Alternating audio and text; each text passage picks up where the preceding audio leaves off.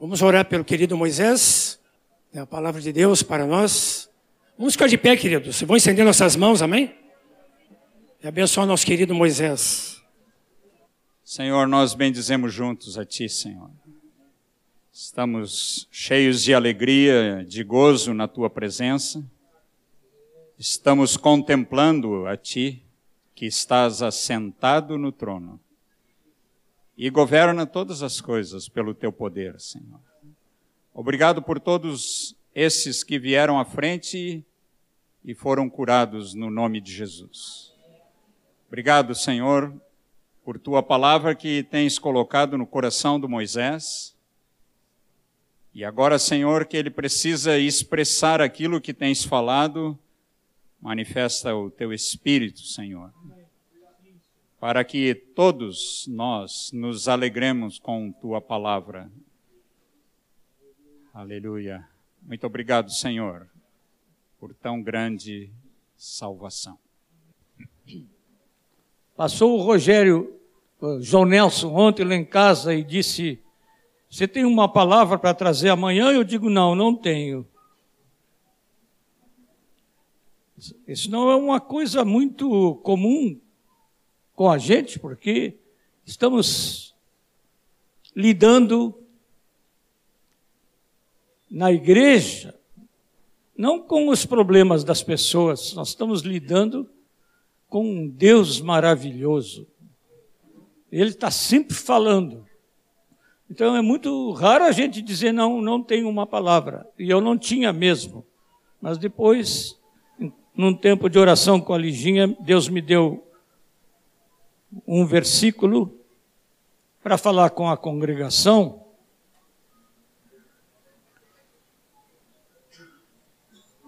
Que eu tenho conversado sobre este versículo muito com pastores, aqui em Porto Alegre, e também fora. Os irmãos podem abrir as suas Bíblias na primeira carta de Paulo aos Coríntios. De vez em quando nós fazemos um exercício de levantar as nossas Bíblias honrando a palavra de Deus entre nós. Podem levantar as Bíblias. Amém. Deixa eu levantar a minha também. Estamos com isto. Obrigado. Estamos honrando a palavra do Senhor. 1 Coríntios, capítulo 2. Eu vou tomar, tomar como referência especialmente o versículo 12, mas vamos ler, para não ficar fora do contexto, vamos ler desde o versículo 6. Versículo 5, desculpem, irmãos. Para que a vossa fé não se apoiasse em sabedoria humana, e sim no poder de Deus. Entretanto, expomos sabedoria entre os experimentados, não porém a sabedoria deste século, nem a sabedoria dos poderosos desta época, que se reduzem a nada. Mas falamos a sabedoria de Deus em mistério, outrora oculta a qual Deus pré-ordenou desde a eternidade para a nossa glória. Sabedoria essa que nenhum dos poderosos deste século conheceu, porque se a tivessem conhecido, jamais teriam crucificado o Senhor da glória. Mas, como está escrito, nem olhos viram, nem ouvidos ouviram, nem jamais penetrou em coração humano o que Deus tem preparado para aqueles que o amam. Há muitos na igreja que gostam desse versículo, mas isolam esse versículo. Esse versículo não deve ser isolado do seguinte. O versículo seguinte diz: Mas Deus nolo revelou pelo Espírito. Vamos dizer todos juntos. Mas Deus nolo revelou pelo Espírito. aquilo que os olhos não viram, nem os ouvidos ouviram, Deus nos revelou pelo Espírito, porque o Espírito a todas as coisas perscruta, a palavra não é muito comum no nosso vocabulário, né? Penetra, sonda, até mesmo as profundezas de Deus. Porque qual dos homens sabe as coisas do homem, senão o seu próprio espírito que nele está? Assim também as coisas de Deus, ninguém as conhece, senão o Espírito de Deus. Agora vejam bem, nesse contexto, que o Espírito de Deus conhece todas as coisas, as coisas de Deus. Paulo diz assim no versículo 12: este versículo que está aí, vamos ler todos juntos? Os irmãos podem ler, eu vou ficar quieto agora, os irmãos leem.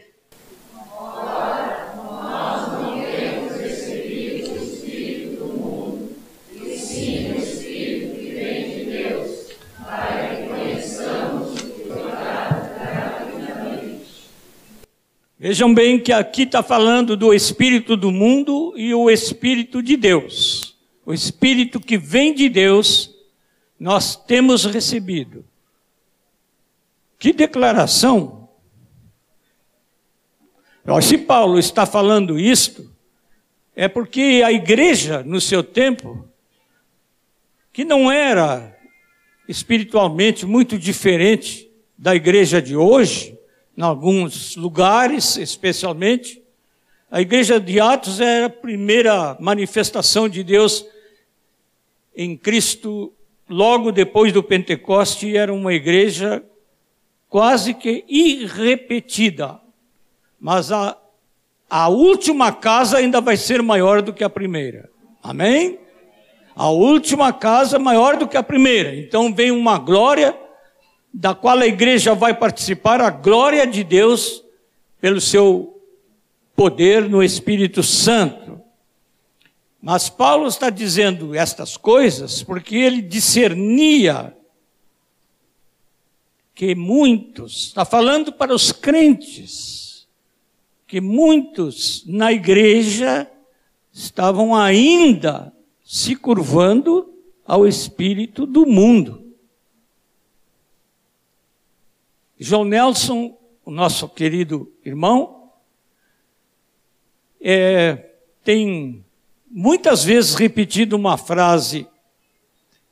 Ele repetiu tantas vezes que eu, que eu ouvi, que eu não sei se é dele ou de outro que ele repete, mas ela é verdadeira. Ele diz assim: olho para o mundo e vejo a ausência da igreja.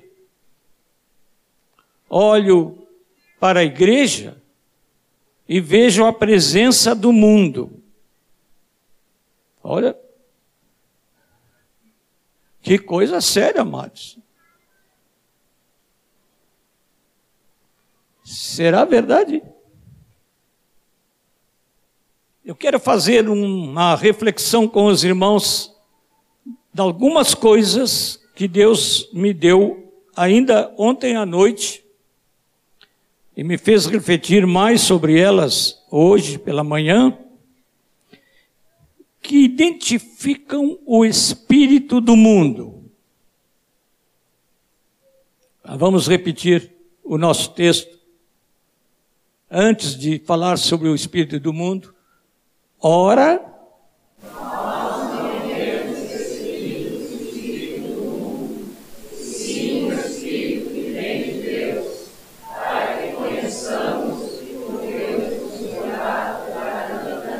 Ah, fala com quem está ao seu lado e diz: é, Eu recebi o Espírito de Deus, eu não tenho recebido o Espírito do mundo. Agora, se você tem recebido o Espírito do mundo, cuidado com o que você vai dizer.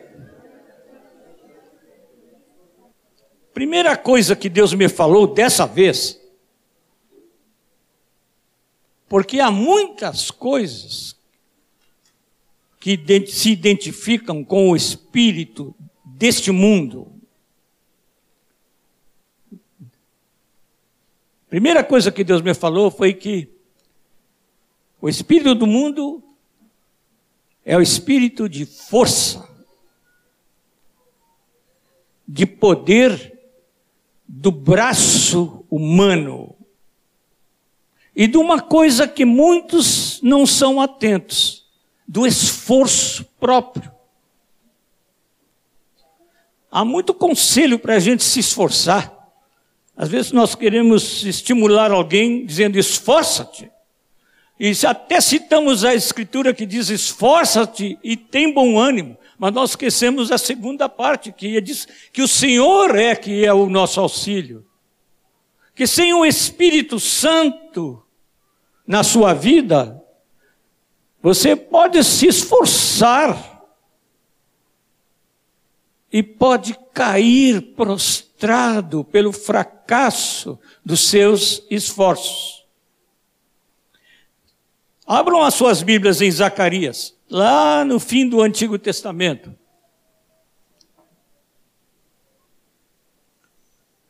Zacarias é o penúltimo livro do Antigo Testamento. Capítulo 4, o versículo 6 nós temos esta palavra, não por força. Nessa nossa tradução mais comum que usamos aqui, quase todos têm a tradução da atualizada, diz: não por força nem por poder, mas pelo meu espírito, diz o Senhor dos exércitos.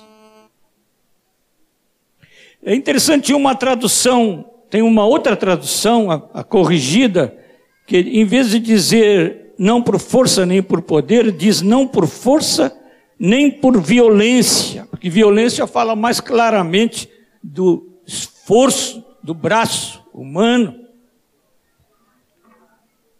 Quando a igreja começa a fazer esforço carnal,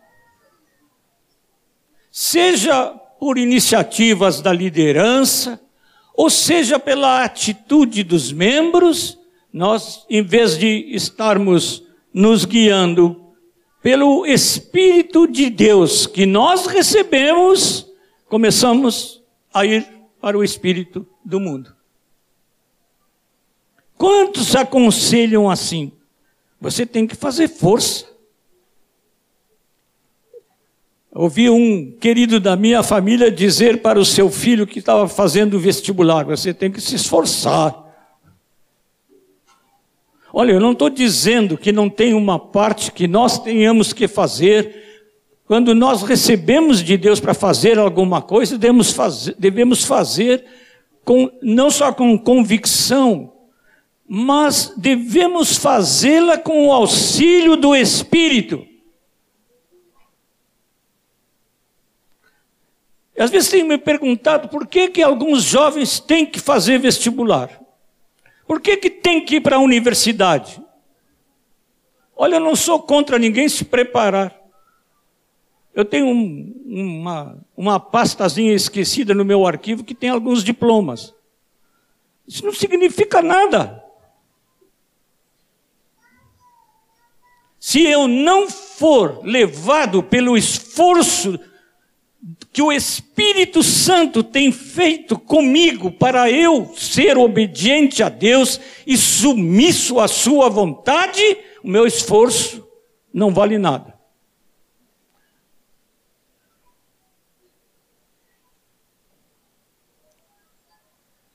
Eu vou dizer uma coisa para os irmãos, pode assustar alguns, mas até a imitação de Cristo pode ser carnal.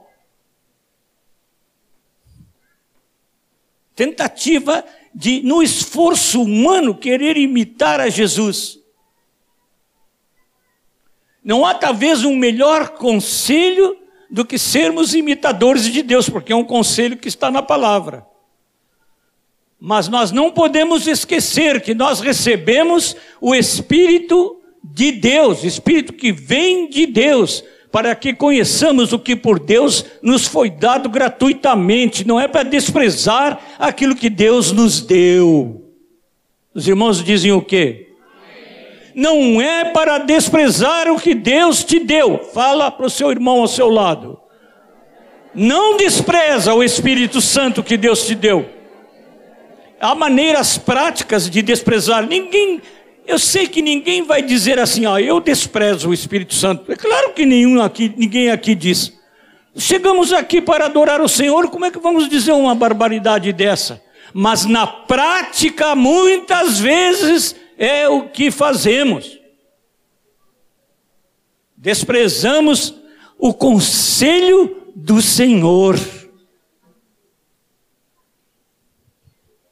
Estava numa reunião com pastores. E perguntei àqueles pastores a quem eu amo e que tem alguma, algum relacionamento mais chegado comigo. Eu perguntei para eles: como é que está a leitura da palavra? Foi muito interessante a resposta honesta. Eu gostei muito da honestidade, mas não gostei do que estava ouvindo. Alguém me confessou que não, não lê a palavra assim, entre os pastores. Não lê a palavra, palavra habitualmente, não lê a palavra todos os dias, lê de vez em quando, e especialmente quando vai preparar sermão. Fiquei com, com dor no coração, mas eu gostei da honestidade. E eu desconfio que se isso acontece com alguns pastores, e não foram aqui dos nossos pastores que isso aconteceu, não foi com estes pastores, não foi com o nosso presbitério. Como dizem os nossos jovens, deixa eu livrar a cara deles, né? Foi com outro grupo de pastores aqui na cidade. Eu quero dizer para os irmãos que eu fiquei imaginando como é que é com os irmãos na igreja porque tem que buscar o conselho do Senhor. Eu não duvido que se tivéssemos uma sessão de confissão, o que nos faria muito bem, o que, porque a palavra diz que é para confessarmos as nossas faltas uns aos outros, não diz assim? Não é só amar uns aos outros com amor sentimental, é para confessar as faltas e orarmos uns pelos outros. Haveria alguns que teriam que confessar que estão confiando na sua força e não na orientação do Espírito Santo pela palavra de Deus. Esse é o espírito do mundo. Nós rejeitamos o espírito do mundo, diz para quem está ao seu lado. Rejeito isso hoje, o espírito do mundo, de ficar confiando em mim mesmo e no meu esforço.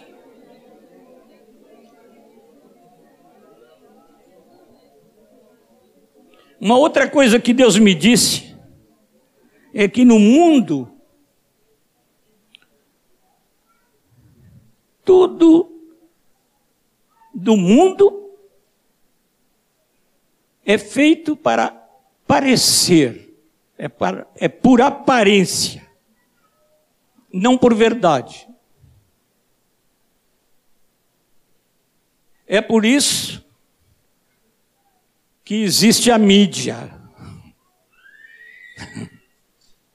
Ah, eu tenho dito para alguns irmãos assim achegados que a mídia em geral está nas mãos de Satanás. Eu não estou dizendo que toda a mídia, mas a mídia em geral, nosso país e no mundo está nas mãos de Satanás. Vocês já viram, já pegaram o Correio do Povo para falar os nossos jornais aqui de Porto Alegre, a zero hora? E começaram a ler assim. Houve várias pessoas que ontem, ali na Avenida Ipiranga e na Rua dos Andradas, estavam procurando os pobres para dar-lhes esmolas. Já leram isso? Nunca vi.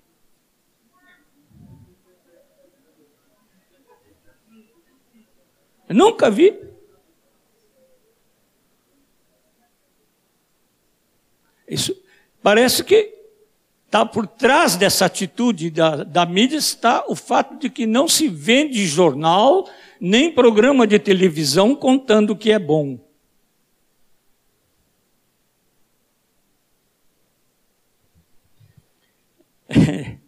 Nós vivemos num mundo de falsificação. Já tem animais falsificados, os clones. Os clones. E alguns querem até fazer pretensiosamente clones humanos, tomando DNA e desenvolvendo um outro ser à semelhança daquele de quem foi tomado o DNA, DNA.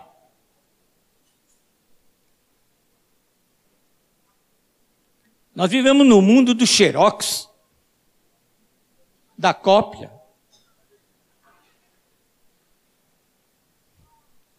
Agora está tão aperfeiçoada essa questão do xerox e dos computadores com as copiadoras que você não distingue um, um documento original do que foi passado na máquina. Agora é uma tragédia quando essa influência negativa da mídia e do mundo aproxima tanto os membros da igreja daquilo que o mundo chama de fashion, moda. Tudo agora tem que ser fashion. Se não é fashion, até onde? Até onde nós vamos acompanhar? De vez em quando fico assustado, queridos presbíteros, com alguns dos nossos casamentos, porque o pessoal fica fashion mesmo. Fico muito preocupado, porque esse eu sei que é o espírito do mundo, de parecer e não ser. Olha, Deus me mandou falar isso com a amada igreja, a igreja que eu amo. Poderia dizer, com carinho, que Deus me deu o privilégio de gerar esta congregação. Nas minhas entranhas, o Senhor suscitou esta congregação eu falo com muito amor, mas é palavra de Deus, não é minha. Eu a faço minha por ser do meu Senhor. Mas é muito perigoso quando a igreja está cuidando muito de aparências. Ouçam, meus irmãos, não agradamos o Senhor nesse esforço carnal de parecer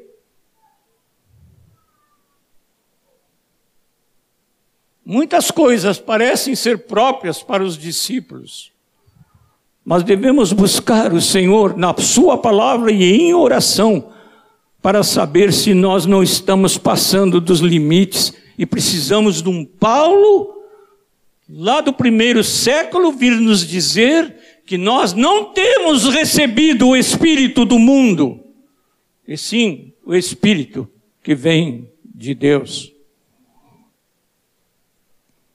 Uma outra coisa que Deus me falou sobre o espírito do mundo é o espírito infantil de diversões.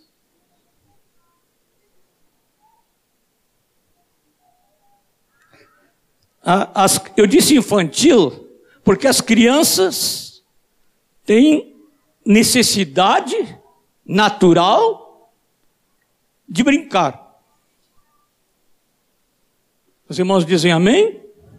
As crianças têm essa necessidade. São crianças, precisam brincar. É o trabalho delas. Alguns pais esquecem que as crianças precisam brincar. As crianças precisam brincar.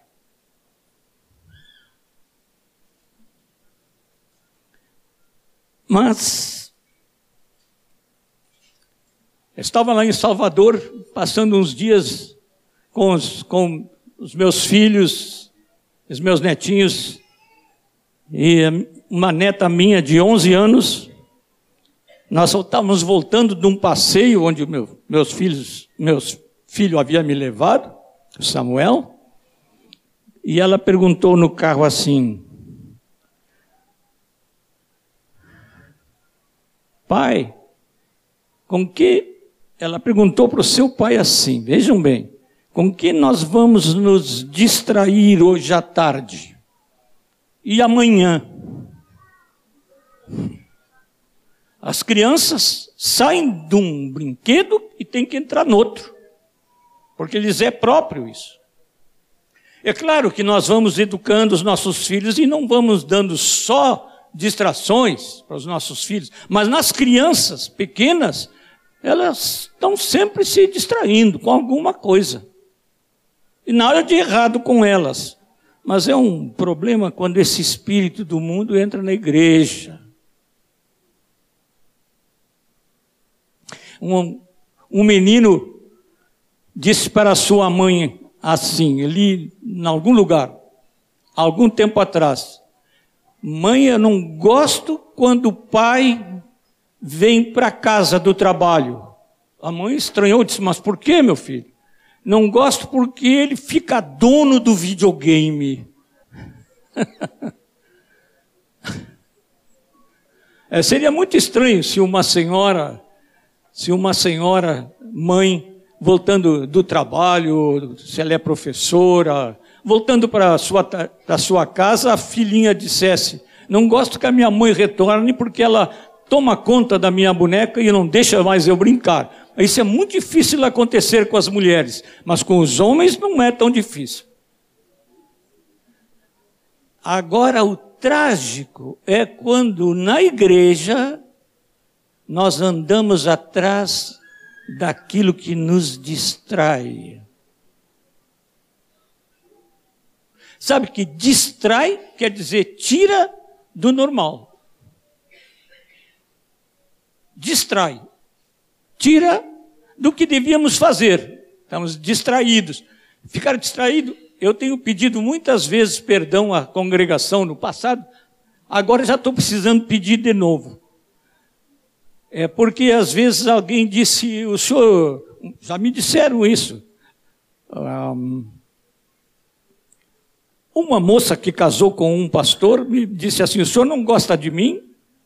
Eu disse: gosto sim. Quem disse que eu não gosto? Não, é que o senhor passa por mim e não me vê. Pois é, eu sou uma pessoa tremendamente distraída, de vez em quando tenho que pedir perdão. Se eu passei por alguém aqui e não cumprimentei devidamente, eu peço perdão de público. Mas é uma tragédia quando nós nos distraímos da nossa comunhão com o Senhor, com o Espírito Santo, que nos foi dado gratuitamente, e nos entregamos a tais distrações, que há pessoas que andam de igreja em igreja, caminhando para cá e para lá, mas não porque querem estar com os irmãos, andam atrás de novidades que os distraiam, que lhes satisfaçam certas frustrações pessoais e não se firmam na comunhão com os irmãos de jeito nenhum. Eu criei um, na conversa com os pastores, eu criei um, uma descrição das pessoas que andam assim, de congregação em congregação. Eu quero dizer que eu tenho andado de congregação em congregação, sou chamado para pregar em muitos lugares, mas eu não vou lá para me distrair, não. Eu posso dizer, como disse o apóstolo lá do passado, Sejam meus imitadores como eu sou de Cristo, porque eu não vou a culto em lugar nenhum para me distrair, para novidades. É muito interessante. Quando a gente abre as Escrituras, a gente vê o Paulo falando aos Gálatas, eu estou preocupado, como é que vocês tão rapidamente, mas tão rapidamente vocês passaram do evangelho que vocês receberam, e ele diz assim: para um outro evangelho, para um outro. É interessante que no livro de Atos dos Apóstolos, acho que devemos abrir esta passagem. Atos dos Apóstolos, capítulo. Vamos ver se eu me acho, meus irmãos. Paulo em Atenas, capítulo 17 de Atos dos Apóstolos.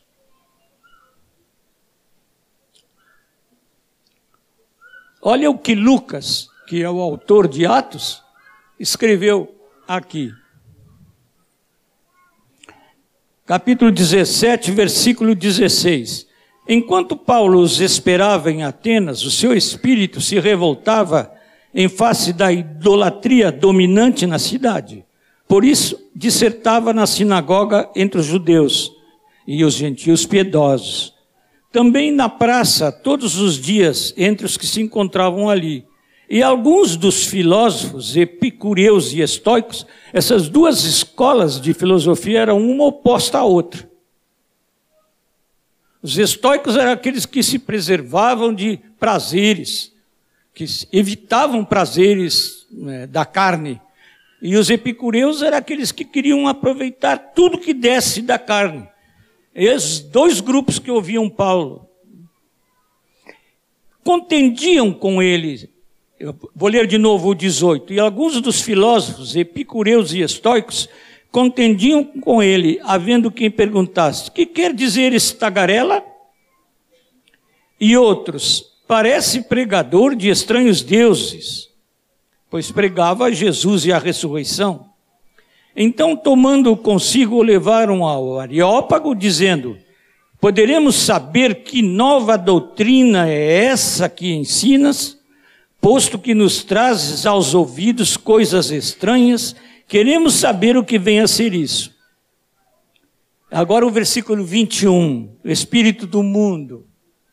Pois todos os de Atenas e os estrangeiros residentes de outra coisa não cuidavam, senão dizer ou ouvir as últimas novidades. Eles não tinham a, a internet era ao vivo e a cores e pessoal.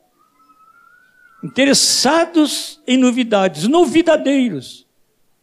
Eu disse para os, os pastores que eu rotulei, é o crente turista.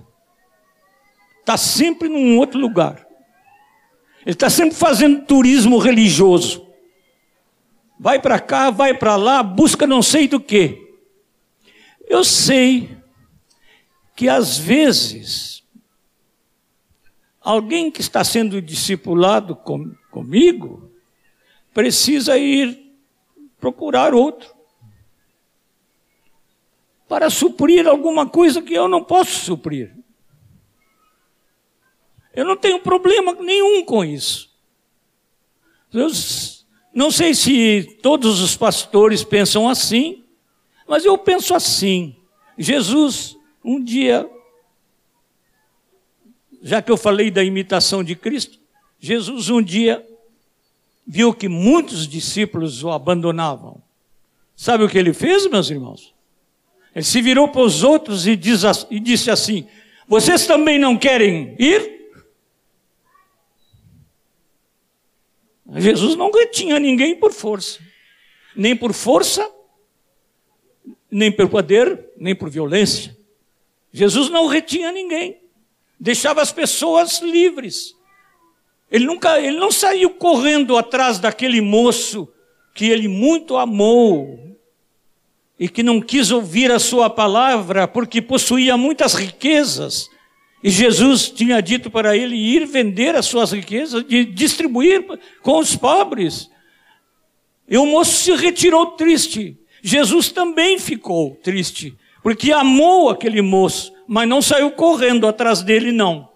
Deus nunca faz violência a você. Ele lhe concedeu a possibilidade de escolher ficar com ele. E ele ama os que querem ficar de coração com ele. Jesus nunca forçou ninguém. E nós também não devemos forçar.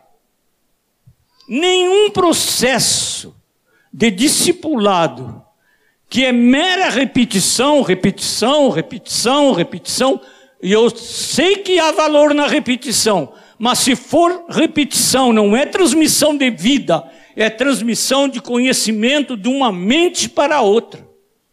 E não vai dar grande resultado. Porque nós temos recebido o Espírito que vem de Deus.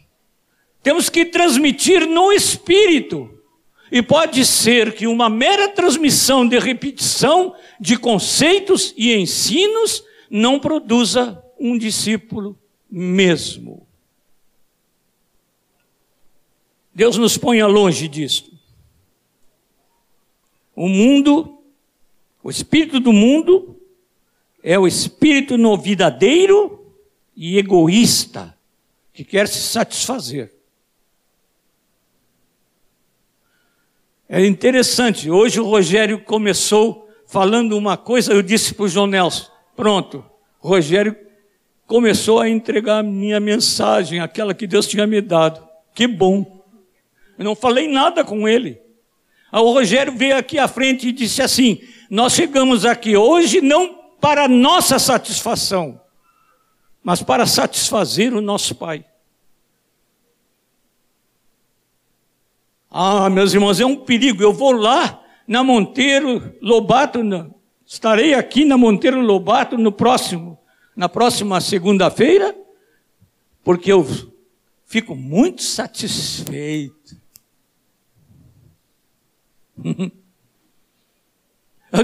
Eu acho que o meu, a minha atitude pessoal, minha pessoal, se eu ouço isso de um irmão, diz assim, que bom, nós estamos andando no caminho certo, ele está gostando das nossas reuniões. Mas, na verdade, nós estamos aqui para agradar a Deus. Nós estamos aqui para servir ao Senhor. Nós estamos aqui para adorá-lo. Nós estamos aqui para conhecer qual é a Sua vontade. Mais do que conhecer a Sua vontade, nós estamos juntos aqui e sempre vamos nos aproximar uns dos outros para poder conhecê-lo pessoalmente, como pessoa a pessoa, como alguém que está na nossa casa, como alguém que nos acompanha no trabalho, como alguém que vai conosco para as reuniões da igreja, como alguém que está ao nosso lado, nosso amigo. Ele disse, eu disse para os seus discípulos, eu já não vos chamo servos, porque o servo não sabe o que quer o seu senhor. Mas eu tenho vos chamado de amigos, porque tudo quanto recebi do meu Pai vos tenho dado a conhecer. Ele quer ser amigo nosso, amigo da gente. Diga para o seu companheiro aí ao seu lado que ele quer ser seu amigo. Pode dizer, testemunhe para quem está ao seu lado. Jesus quer ser seu amigo. Ele é o Senhor e nós somos seus servos. Mas ele diz isso que ele quer que nós sejamos seus amigos. Coisa linda. A relação com Deus é uma coisa diferente, irmãos. Não uma relação servo-senhor no espírito do mundo, é no espírito de Deus. O espírito que transborda de amor. Um espírito generoso. Espírito cheio de boa vontade. Esse é o espírito de Deus. Até para a oração. Como eu gosto de ler aí em Romanos 8, que nós não sabemos orar como convém. Às vezes, quando alguém me, me diz, até aqui na reunião, alguém me diz assim, ora por essa pessoa, ora por esse motivo, eu fico pensando assim, Senhor, não, não sei orar. Não sei. Para falar a verdade, na noite, Liginha estava ao meu lado, estávamos começando o nosso relacionamento. ainda nem noivos éramos, estávamos começando o relacionamento. Ela estava ao meu lado e ela sabe que foi assim. Eu não podia nem orar em público. Agora, de fato, eu preciso dizer para os meus irmãos que até hoje eu não sei orar como convém.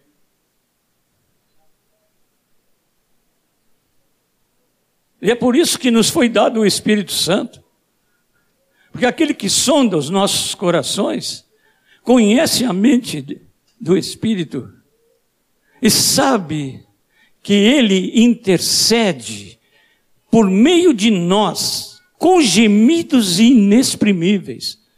Na noite em que eu fui batizado no Espírito Santo, veio aquela revelação maravilhosa quando comecei a falar em oração numa língua desconhecida. Eu ensinava teologia nesse tempo no seminário. O homem que está no fim da fila, o Rogério já me ouviu dizer isso, João Nelson também. O homem que está no fim da fila, é mais fácil acontecer isso com um membro da igreja novo do que com um membro antigo. É mais fácil acontecer com um membro antigo do que com o seu pastor. É mais fácil acontecer com qualquer pastor do que com um professor de seminário.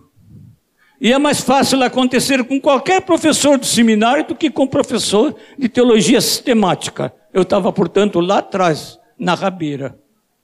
O último. Ao dia que Deus veio com seu Espírito, que me foi dado gratuitamente. Não exigiu nada senão rendição, busca. Eu quero te dar. Tu queres? E eu disse: Eu quero, Senhor.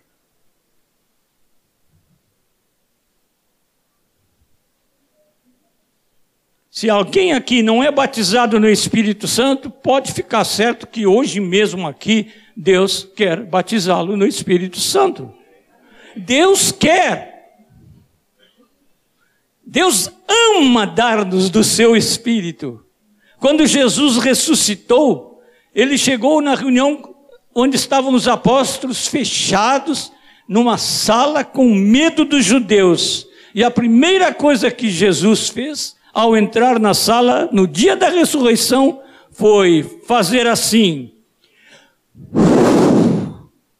Diz a Bíblia que ele fez isso, soprou sobre eles o Espírito Santo.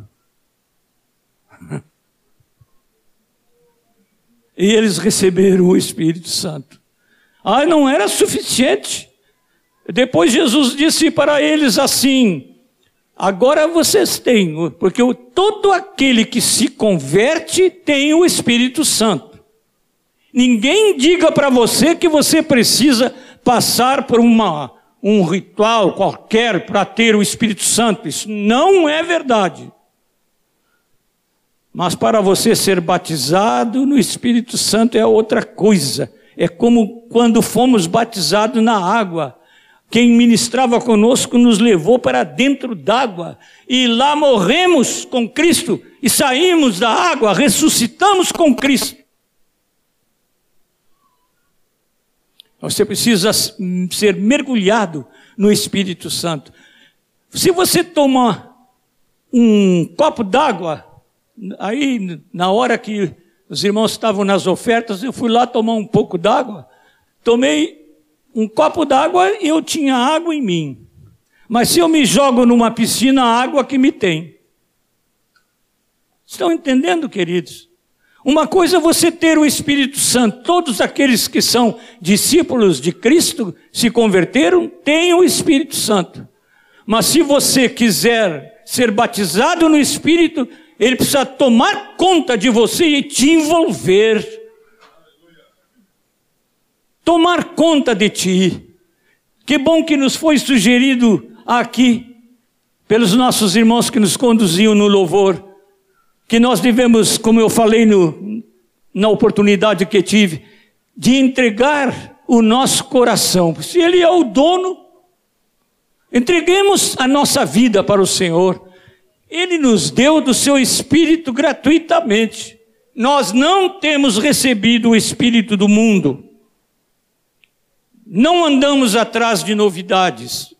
Na carta aos Gálatas, Paulo diz assim, já estou encerrando, meus amados. 1,6. Admira-me que estejais passando tão depressa daquele que vos chamou na graça de Cristo para outro evangelho, como fiz a referência, o qual não é outro, senão que há alguns que vos perturbam e querem perverter o evangelho de Cristo.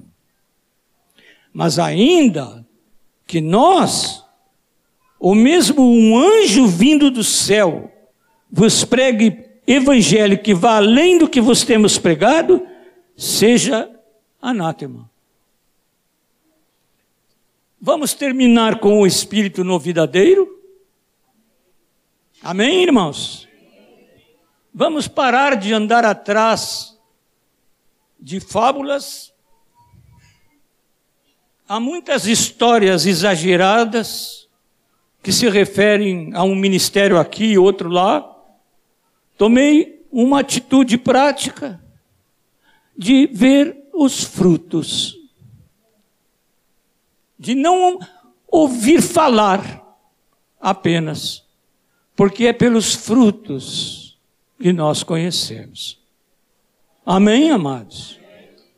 O Espírito de Deus é uma coisa maravilhosa. É tudo o contrário do que falamos do Espírito do mundo. É tudo por amor. Fala com quem está ao seu lado. Eu gosto quando vocês falam uns com os outros. Fala com quem está ao seu lado assim, ó.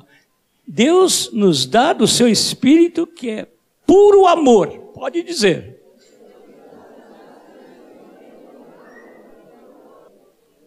E não é o amor segundo o espírito do mundo, é o amor segundo o espírito de Deus.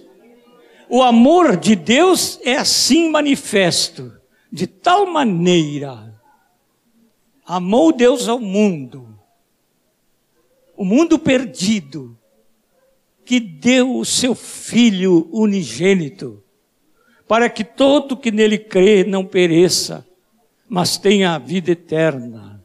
Esse é o amor com que nós temos sido amados.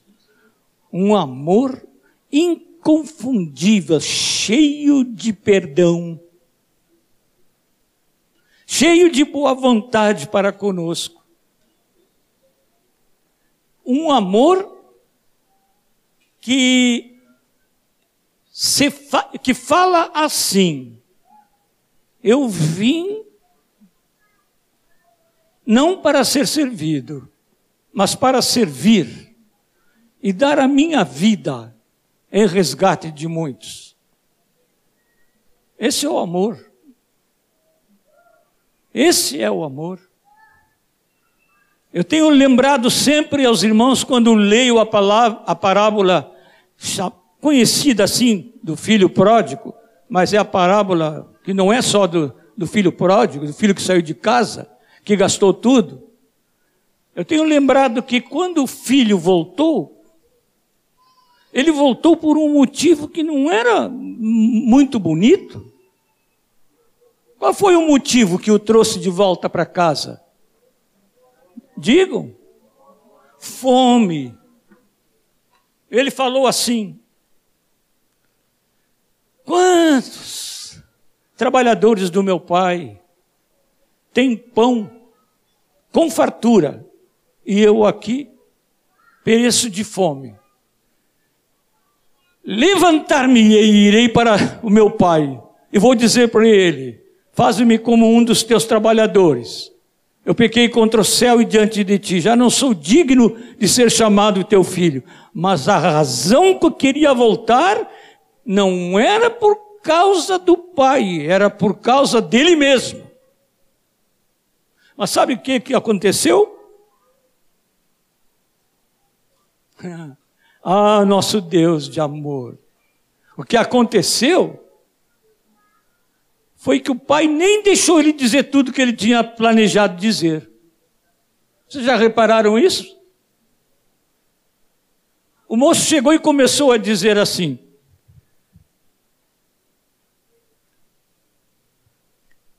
Pai, eu pequei contra o céu e diante de ti, não sou digno de ser chamado teu filho. Quando ele foi dizer, faze-me como um dos teus trabalhadores, O pai não queria saber se o motivo dele, que tinha feito voltar, era a fome. Não, o verdadeiro pai só quer uma coisa com seus filhos: que fiquem perto.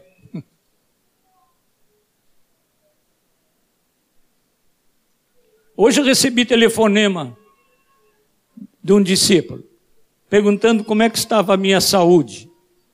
Eu gosto muito dele, ele está presente aqui. Porque é como filho.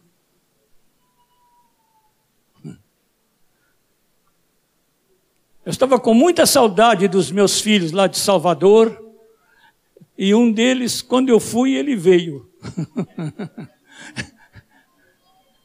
não pude ficar muito tempo, mas ele ainda foi nos visitar enquanto, enquanto ainda estava por lá. Ele anda por aí, veraneio, com alguns irmãos daqui. Espero que ele não se entregue ao espírito do mundo. Porque essa época de praias, de veraneios, é uma época terrível de sedução de muitas formas de sedução. Mas Deus não permita que nenhum deles, nenhum dos meus filhos e nenhum dos irmãos, nenhum de nós venha a servir o espírito do mundo. Amém, queridos? Mas ali o pai recebeu o filho que vinha com um motivo que não era muito nobre. E ele disse para o irmão mais velho: o pai disse para o irmão mais velho, que tinha reclamado, ele disse: Meu filho, tu sempre estás, estás comigo, e tudo o que é meu é teu. Esse é que o filho mais velho não entendia. Ele estava mais perdido que o outro. Porque se não conhece o coração do seu pai, está perdido. Mas o coração do nosso pai, nós anunciamos com alegria hoje à noite, o coração do nosso pai é um coração de amor para com todos nós, sem exceção. Tá certo, meu irmão, minha irmã?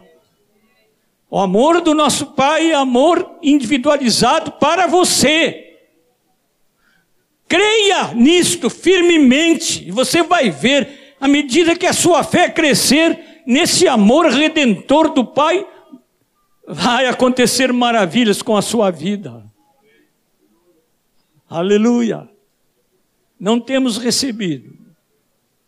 O que é que não temos recebido? Espírito do mundo. O Espírito do mundo, mas sim o Espírito de Deus que nos foi dado gratuitamente. Meus irmãos, não deixem nenhum momento de agradecer ao Senhor pelo Espírito dele que nos foi dado. Você quer um presente maior? Que Deus, Criador do universo, deu do seu Espírito para habitar em nós? Não deixe o inimigo iludir você com nada, com o espírito desse mundo.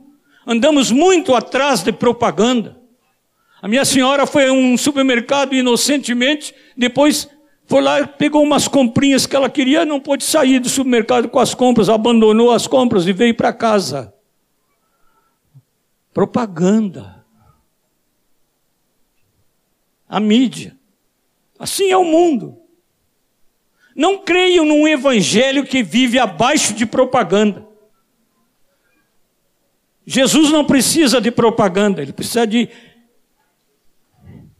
propagadores. É, aqueles que propagam a boa nova do amor de Deus nele, Jesus. Deus abençoe os meus irmãos. Deus guarde a querida igreja, para que fique sempre certa. Vamos ler juntos? Ora, nós não temos recebido o Espírito do mundo e sim o Espírito que vem de Deus, para que conheçamos o que por Deus nos foi dado gratuitamente. Obrigado, Senhor, Fortalece-nos neste propósito. Nós te pedimos, em nome de Jesus. Amém.